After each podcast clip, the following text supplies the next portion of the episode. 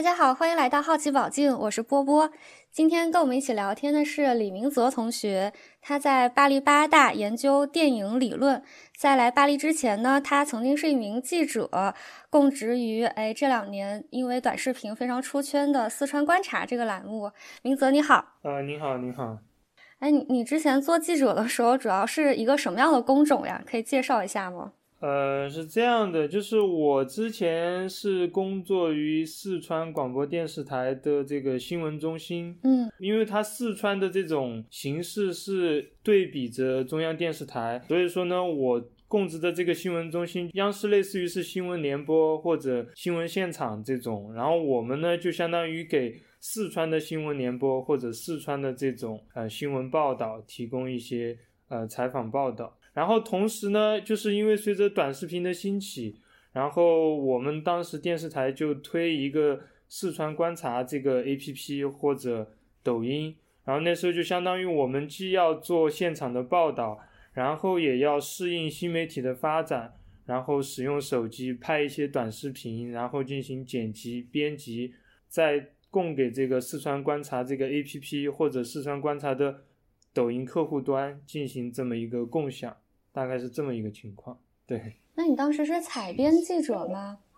对，我是采编记者。对，我是采编记者。哎，那你当时是不是走了很多地方？对我大概是一七年进的电视台，然后大概工作了接近五年。然后，因为我们四川台的话是覆盖整个四川。然后四川省在中国里面又算比较大的，对，它就有少数民族地区，有山区，有很多很多地方，所以大概各个就四川有二十一个市州嘛，就大概下面的一些市啊、县啊、州啊都有走过，都有去采访报道过。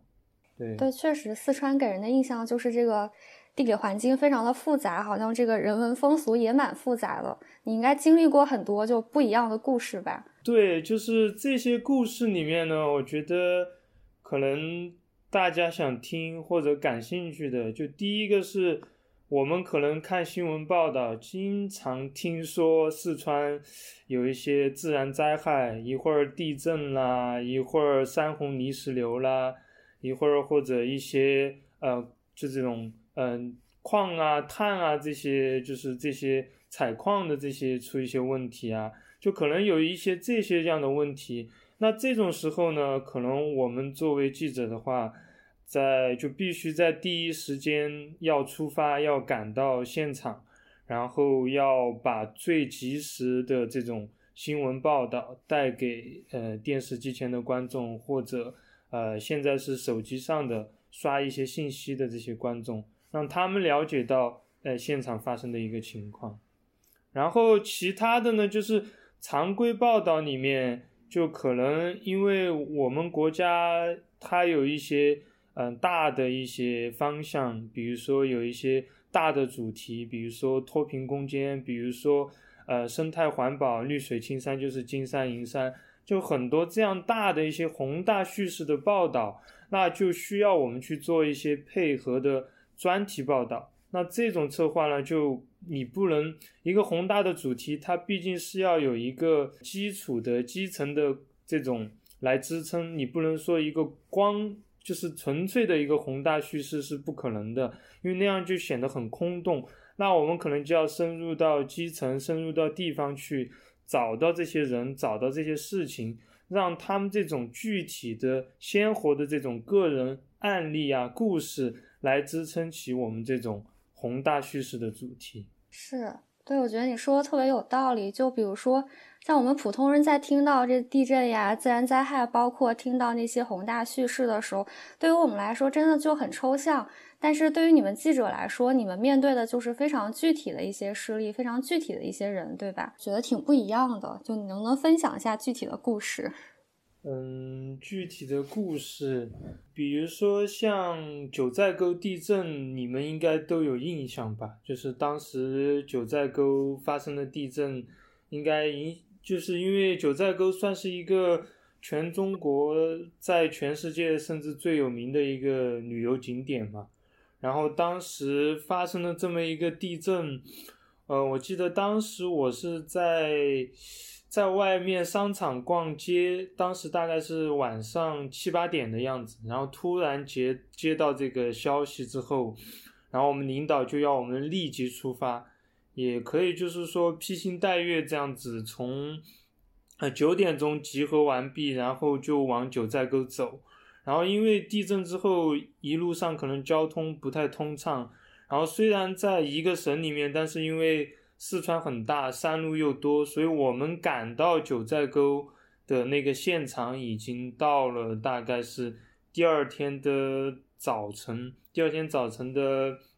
呃八九点的样子，然后立马就要投入到这个现场去报道。然后我们当时呢，就是就是你要进到九寨沟风景区是很困难的，所以我们就到了。九寨沟县的医院，然后现在医院已经有一些这种受伤的呀，或者转移出来的人在那个地方驻扎。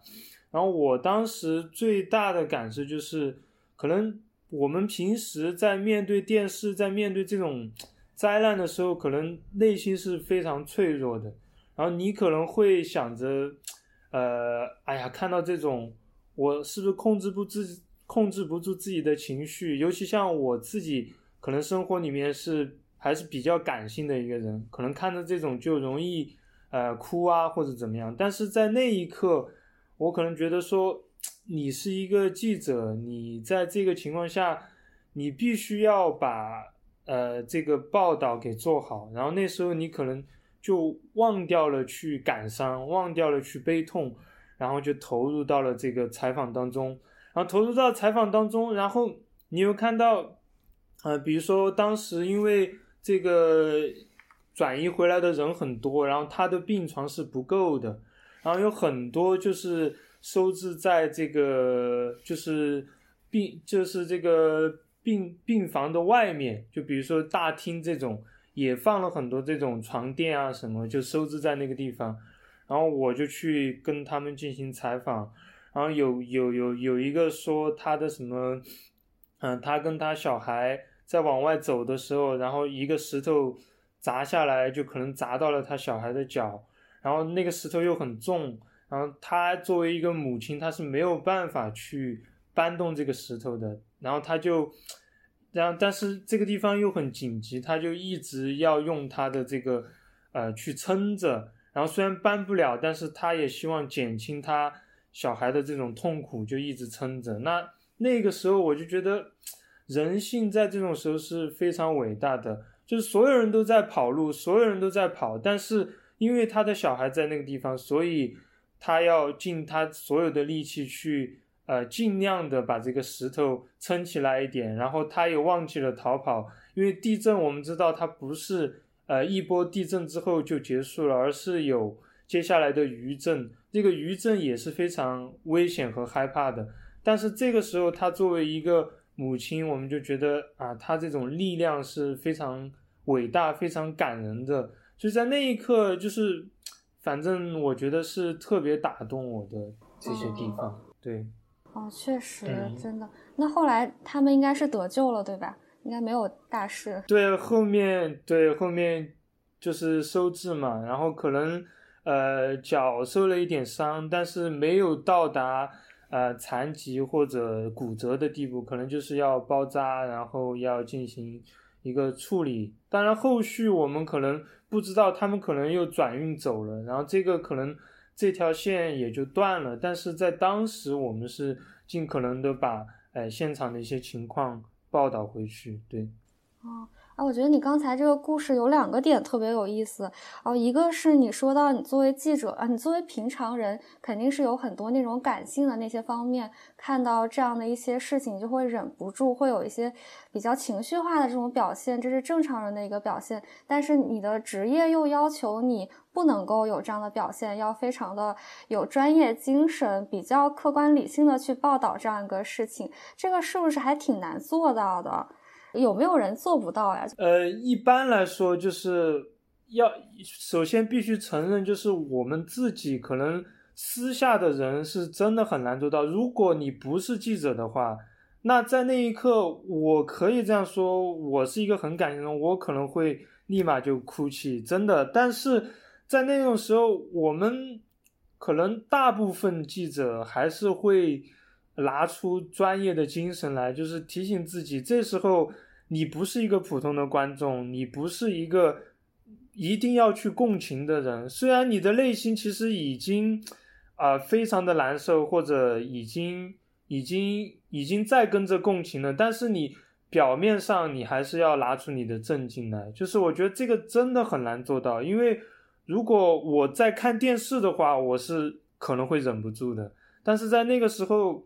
我会不停的去告诉自己，去调整自己，告诉自己，啊，这个时候你不能哭，这个时候你不能去动情，而你要，呃，尽量的把这个采访报道给做下来，所以我们。所以其实你会知道，就是在我们记者当中，每次比如说有一个很感人的报道报道出来之后，然后比如说领导或者大家在一起观看这个报道的时候，我们可能都会流泪，可能都会哭泣。但是当但是这个做的记者他在做的这个过程中，他是绝对的理性、绝对的职业的，就一般来说是很少出现失控的。当然。我们也知道，可能有的场面是没有办法控制住，但是大部分时候，大家还是能够有一个职业性，告诉你，嗯，你要呃冷静，你要你要尽量的理性，然后把这个传递出去，这样子。对，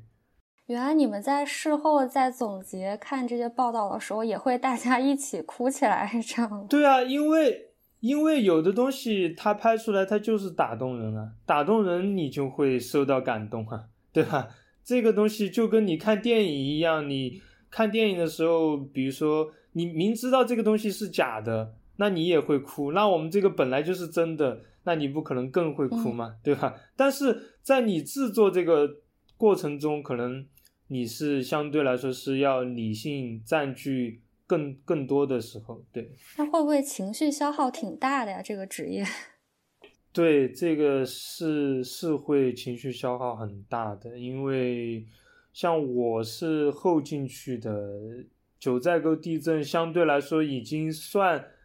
算是小场面了，就是我打引号的这种小场面，因为之前我的那些更年长的一些同事，他们经历过。呃，汶川大地震，那那个真的是他们在报道的过程中是以非常大的勇气和意志完成了这个，但是在呃，就是报道结束之后，很多记者他们都会接受这种心理的疏导，因为真的是见了太多这种场面或者太多让他们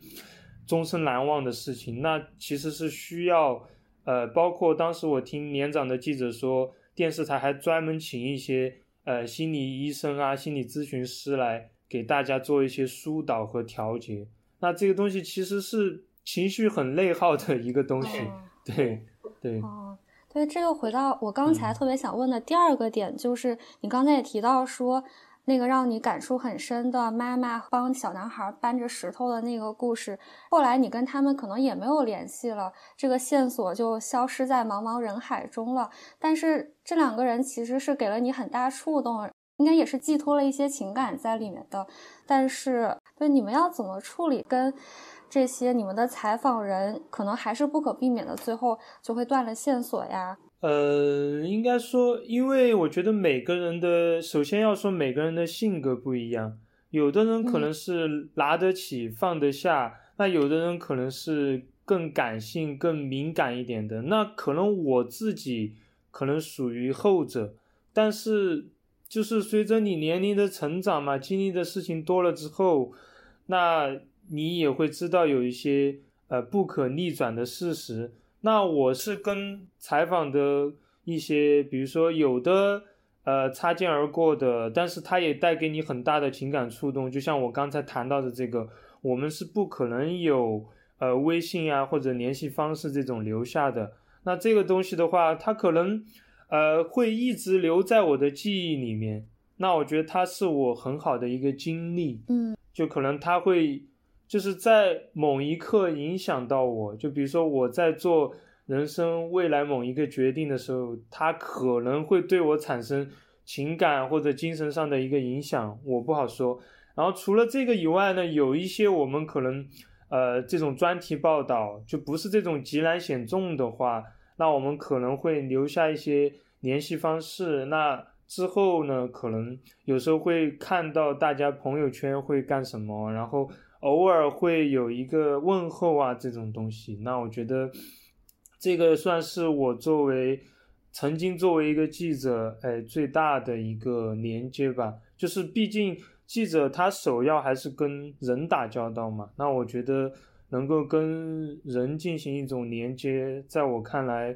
呃，也是丰富自己的经历嘛，就是相当于人不可能就跟演员一样嘛，你不可能去过每一种人生，但是通过记者你去采访各行各业的人，呃，各个生态、各个阶层完全不一样的人，那可能你。通过共情这种方式去体会别人过了怎么样的一种生活，嗯，那我觉得这是我觉得记者这个职业带给我最大的一个意义吧，就能有机会去见证很多人的人生。对对对。啊，你刚才说到了你见证那个九寨沟地震的报道，你应该还有其他的，比如说你之前提到就是针对那些宏大叙事。在普通人中的这样一些表现的报道，有没有你觉得比较有意思的？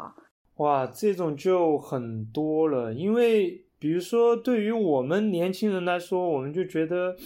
什么脱贫攻坚、消灭贫困，或者说中国梦，或者说啊青山绿水青山就是金山银山，就很多这种宏大叙事，我们都觉得特别假大空，对吧？在我进入这个行业里面之前，我也觉得为什么？因为你是站在比如说国家层面，或者你是生活在一个北京、上海、广州、深圳、成都、呃南京或者西安这些大城市，那因为你在城市里面，你距离那些东西很远，然后我们又知道中国其实。虽然说现在城市化进程很非常的迅速，但是其实大部分的人口，他们还是生活在小县城或者甚至是在农村啊这种地方。那其实他们是更多的呃人群，但是他们被看见的机会更少，被听到的机会更少。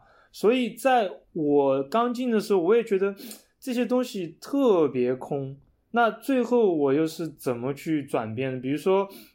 就脱贫攻坚这个事情吧，就啊，好像很多都是在做一些表面功夫，怎么怎么样。但是当你深入到，比如说四川，可以说是呃贫困县最多的地方，因为有少数民族地区嘛。比如说像凉山州彝族自治区，然后当时我就相当于跟央视那边。他们就跟他们相当于给他们提供一个素材，同时也作为我们电视台的一个报道，然后就到了凉山州的岳西县。岳西县呢，就是相当于整个脱贫攻坚县里面最严重的几个县之一。那去了那边之后，你就会发现基层这些工作人员，他们的呃，我不是说县长这一层了，是深入到下面的乡镇去了，就乡镇这一级别的。他们这种干部呀，就什么乡呃乡乡干部、乡长啊，什么乡支书，他们这些人是真的很忘我的在工作。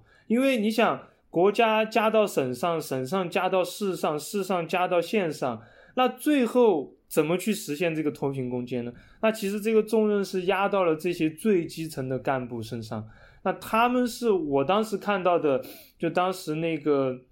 那个他是想带领他们当地发展一种所谓的特色农业，就是那个地方海拔比较高嘛，然后他们养一种生态鸡，然后这种生态鸡它产的这个鸡蛋是那种绿色的鸡蛋，就据说是这个呃营养价值非常高，而且纯天然，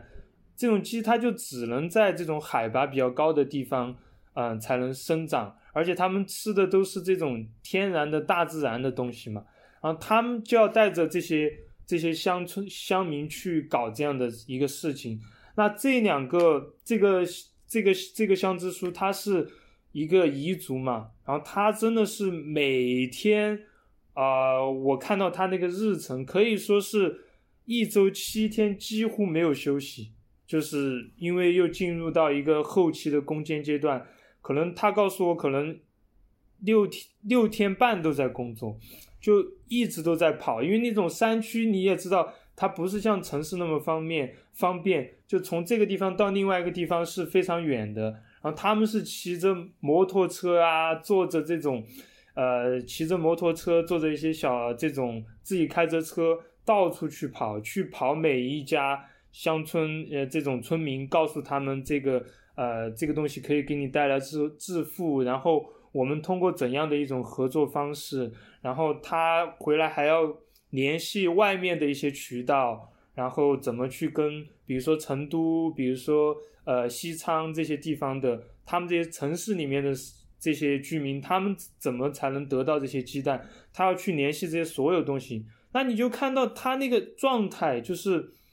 哇，我从来没想过啊，一个中国梦的实现真的是压在了这些人的肩膀上，因为他们真的是在忘我的工作。我记得当时在那儿。他几乎是没有时间吃饭的，你知道吗？就采访都是都是哦，就是他在这边，呃，就是在这个这个什么鸡舍这边，呃，把这些技术这一关把好之后，然后空隙之后过来接受一个采访，采访完了，他马上又要坐车要赶到另外一个地另外一个点上去，你知道吧？就是这种，你就看到他们是真的在。忙东忙西，把这个脱贫攻坚的这个呃所谓的这种宏大叙事落实到每一个点上去。对。那在你说的那个凉山州越西县，普通民众他们的生活是不是也有一个转变？就从脱贫攻坚前，然后到脱贫攻坚后？当然是有的。当然，我我不能说的太官方或怎么样，就是确实那些地方可能是。我们尤其像沿海啊这些，可能从来没有见过的那种那种情况，因为可能他们当地可能是一种很，就是尤其这种最边缘的地区哈，就是在高山上的这些居民，他们可能是一种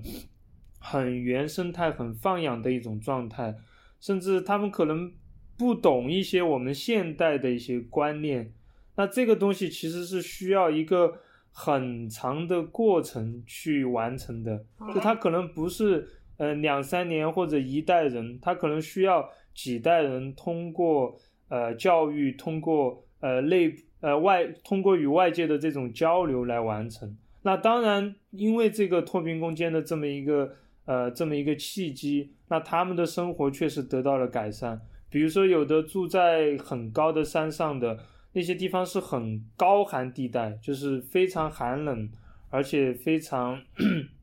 条件非常艰苦。那有的可能就这种所谓的中间脱贫攻坚中间有一个政策叫做异地搬迁嘛，所以有的人就从高山上搬下来，搬进了政府给他们修的这种楼房里面，就住上了所谓我们现在的这种安逸舒适的这种现代民居。那当然生活就会改善很多。然后之前高山上的一些饮食可能也是靠天吃饭，吃一些土豆啊、荞面啊这些。那搬下来了之后，可能呃饮食的丰富程度呀也得到了改善。然后小孩子的教育啊，就可能有新的这种有，因为之前太远了，都不一定说能够接受到教育，或者要接受到教育，小孩可能要翻山越岭去上课，然后又翻山越岭回家。那搬迁之后，可能就近的这种呃呃这种乡镇的这种学校呀，那就可能给这些小孩新的机会，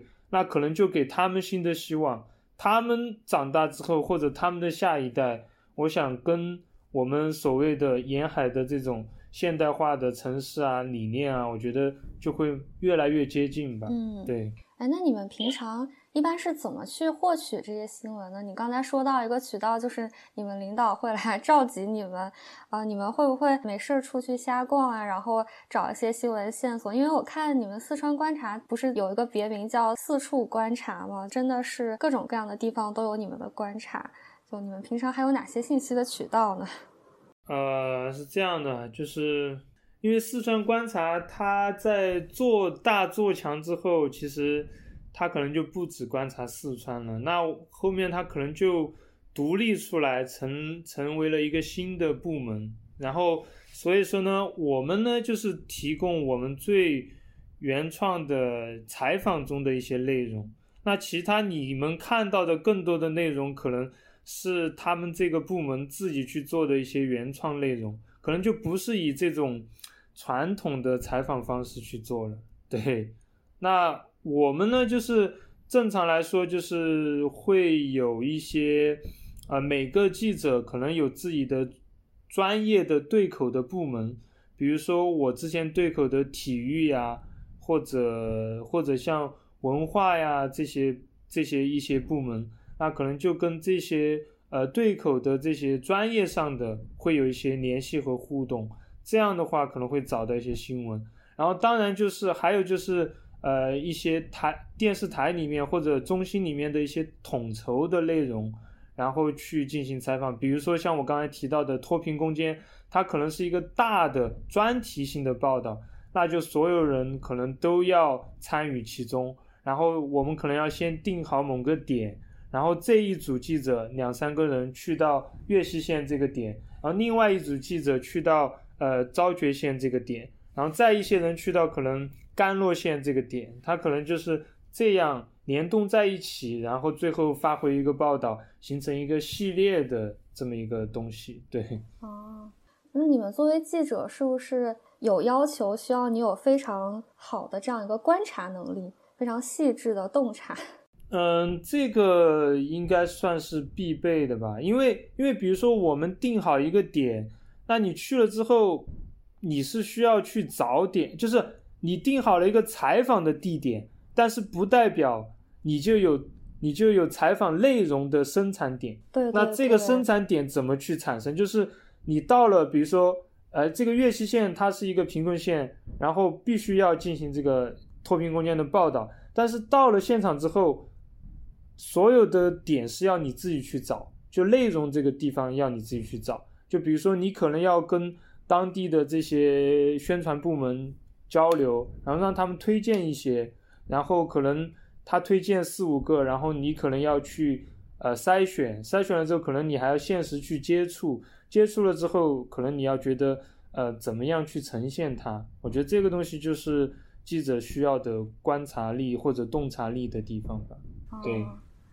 因为因为可能新闻新闻事实。它是客观存在的，但是怎么在这种客观事实里面找到连接点，找到有趣点，然后通过这个具体呃现实的点，然后来凸显某个主题，那这就是可能记者要的一个专业的素养吧。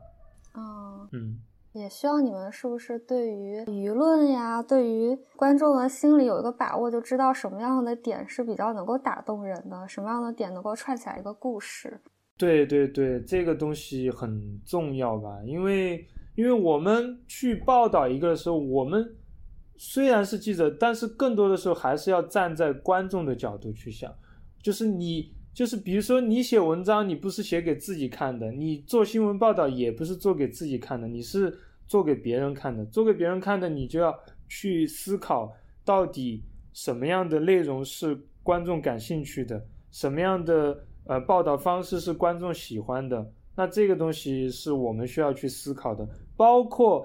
嗯，你去呃使用什么样的语言去去描述、去报道，你用什么样的镜头去连接、去展现，那这些东西才能够去打动到观众。对，嗯，对，你们平常要跟很多人打交道嘛？要从这些普通人身上，应该是算是挖掘他们的故事，挖掘这样一些点。那有没有一些跟大家打交道的技巧？就怎么样能够更好的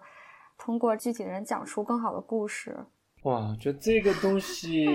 可能要视情况而定啊。那可能有一些原则，就是可能有一些原则，就是你要尽可能的去融入到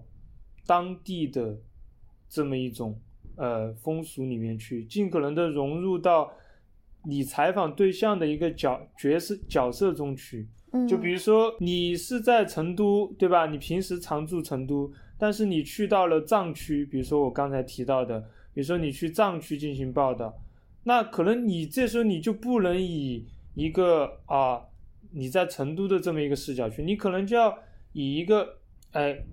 融入当地，你更想去了解藏族人他们想的是什么，哎他们的文化到底代表着什么，然后这个东西又跟所谓的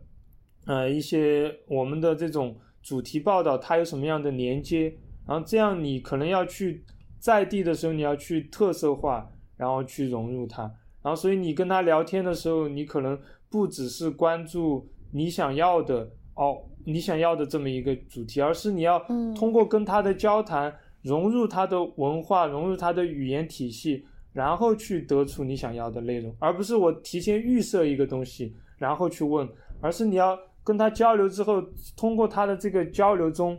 可能你来得出，可能你预设的那个东西它不一定准确，或者不一定生动，那可能就需要你去呃不断的跟他交流，对，然后交流的时候，可能不同的人有不一样的说法，就比如说你跟一个呃当官的或者呃职位很高的人，你聊天是怎么样的一种方式，然后比如说你跟最基层的。就可能他没有多少，没有接受过多少教育，没有读过多少书的人，他们可能你又要用什么样的一种方式去交流？那有什么不同专家学哦，这个东西非常不同。嗯，就你跟一个在田间干活的农民，然后你要去采访他，比如说涉及到一些呃农产品的这么一些新闻报道，那你不可能说我以一个啊什么复旦大学的。高材生的学子去跟他讲一些，对吧？特别文学化、特别诗意化的东西，就啊，我想的很好，我要表现一个一个一个农民伯伯他在呃希望的田野上怎么怎么播种，未来怎么怎么样，这种东西你给他讲，他可能听不懂，可能你要思考，哎，我们怎样找一些接地气的啊这种话去跟他讲述，然后。把你要的那个问题给带出来，你知道吗？就这些东西还是不一样的，对，就很有技巧，应该需要很长时间的训练才可以达成。有的时候也不一定是要很长的训练，就是你到那个到那个环境中去，到那些人人群中去，可能自然而然，你慢慢你就知道怎么去要这些东西了，对。嗯，哎，那你觉得你之前工作这些年当记者的经历，跟你现在的学业会有一些什么关联吗？怎么说呢？从一从某个角度来说，似似乎呃关联不大。嗯，但是我觉得，但是我觉得从呃最广义的那个角度来说，因为电影它本来就是一个呃社会万花筒的一个东西，它需要你对各个各个方面各个。阶层各个东西你都要有了解，所以我觉得通过诶当记者的那些年，你见过不不同的事，见过不同的人，然后给我留下了很多经历，然后这个东西可能在我现在学电影之后，我觉得它能给我一种精神上的养分，然后告诉我哎有的东西，嗯，它会影响我某一个人某一件事，它会影响到我在。电影研究或者电影创作上的一个想法，我觉得这些是对我还是蛮有帮助的。对，所以你一直都是一个观察者的这样一个身份。就原来当记者的时候，可能也是；现在研究电影学，电影也是一种观察，也是一种观察的角度。对对对，算是这样吧。哎，那我知道你你现在做的可能偏理论一些，但是你之前的工作应该算是说非常具体的。因为我在听你讲岳西县的这样一个香之书的故事的时候，你说他每周工作六天半，然后保持一个非常密集的这样一个工作节奏。然后我当时有一种不谦虚的 想法，就是觉得，因为我们这样的工作每天就是看书、写论文、盯着屏幕的这理论的工作。会觉得每天六天半我是坚持不下来的，但是我刚才有不谦虚的想法，就是说如果我每天去做啊能够帮助别人切实改善他们生活的事情的话，我会觉得自己的工作好有意义，我会觉得自己充满动力，我可能也能每周工作六天半。我刚才产生了这样一种想法。对，因为因为有的事情怎么说呢？我要非常坦诚的告诉你，就是如果我不深入到这些人群当中去，我有的时候是没有办法想象他们可以这样去工作，他们可以以这种强度、这种精力去这样工作的，我是没有办法想象的，你知道吧？就是因为，因为可能我们大部分人生活在城市，然后可能呃，父母给了你很好的一个学习环境，然后你可能大部分时间都在认真读书，可能跟那种所谓的在我们看来好像。呃，这种阶层有划分的这么一些人群，跟他们离得很远，然后我们没有办法想象别人是怎么样的一种生活状态，然后我们就觉得自己这样那样已经很累，已经很苦了，但是跟别人比起来，可能在他们看来是日常，但是当我第一次听说的时候，我在想啊，真的能做到吗？我我觉得这个东西你给我。几十万上百万我也做不到啊！这种情况就就我会有这样的这样的一种恍然大悟，或者说被被冲击到的状态。就比如说，我再给你举一个很具体的例子，这个事情对我影响非这个这件事情我印象非常深刻。嗯，就当时呃跨年的时候，你知道成都不是修了一个天府国际机场嘛？这个号称。应该是，应该是仅次于北京那个大兴国际机场的，好像是全球都在前五的这么一个特大机场。然后当时我去采访他们的一些工作人员的时候，然后尤其是他们有那个，我不知道你知不知道，就是那个有一个浇筑，就是相当于你用钢筋把这个结构搭好之后，你需要用水泥去把这些。浇筑完成，浇筑完成之后，这个这个可能才才形成一个很大的这么一个建筑嘛。嗯，然后当时我就去采访这些浇筑工人，然后他们首先是，你想那个机场是很高的，他们光上去到那个呃到那个上面搭好的这个台子去，就要就要走很很久才上得去。上去之后，你想当时是。跨年嘛，我当时做的是一期跨年的这么一个节目，那就是一月份，一月份相对来说就比较冷，然后上去就是没有任何遮挡，然后就在上面就觉得特别冷，然后又特别高，然后地面上你看到全是钢筋，就是没有那种很平整的这种路，就全是钢筋，就你走路要非常小心的。然后那个工人他就告诉我，他要在上面。就是一旦这个浇筑开始，因为它是水泥嘛，你浇筑你就不能停的，就你不能说我我浇筑呃两个小时，我又去休息一下，我再来浇筑。然后他说的就是你所有你就要在上面待四十八小时，甚至是七十二个小时。哦天哪！然后你要一直不停的浇筑，然后就没有就包括你吃饭呀什么都要在上面，因为那个水泥你不可能说等它。因为它是一起的嘛，你就必须要一次性把它弄完。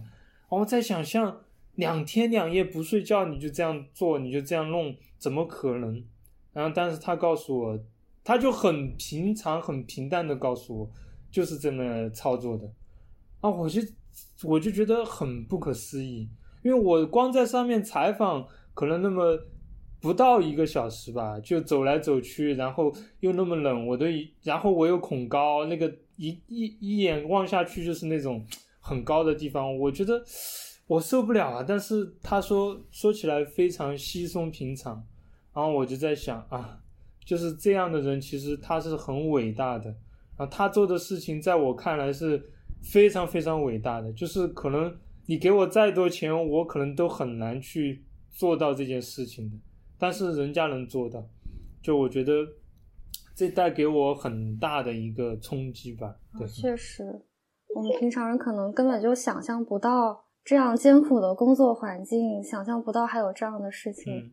所以说，我感觉你们记者所采访到的这些，虽然说都是宏大叙事的平凡注脚，但其实是一点也不平凡的。对对对。所以今天特别感谢明泽同学能给我们带来这么多精彩的故事感谢感谢也感谢大家的收听。如果你喜欢我们的话别忘了订阅点赞收藏哦。我们也非常期待在评论区听到你们的声音下期见。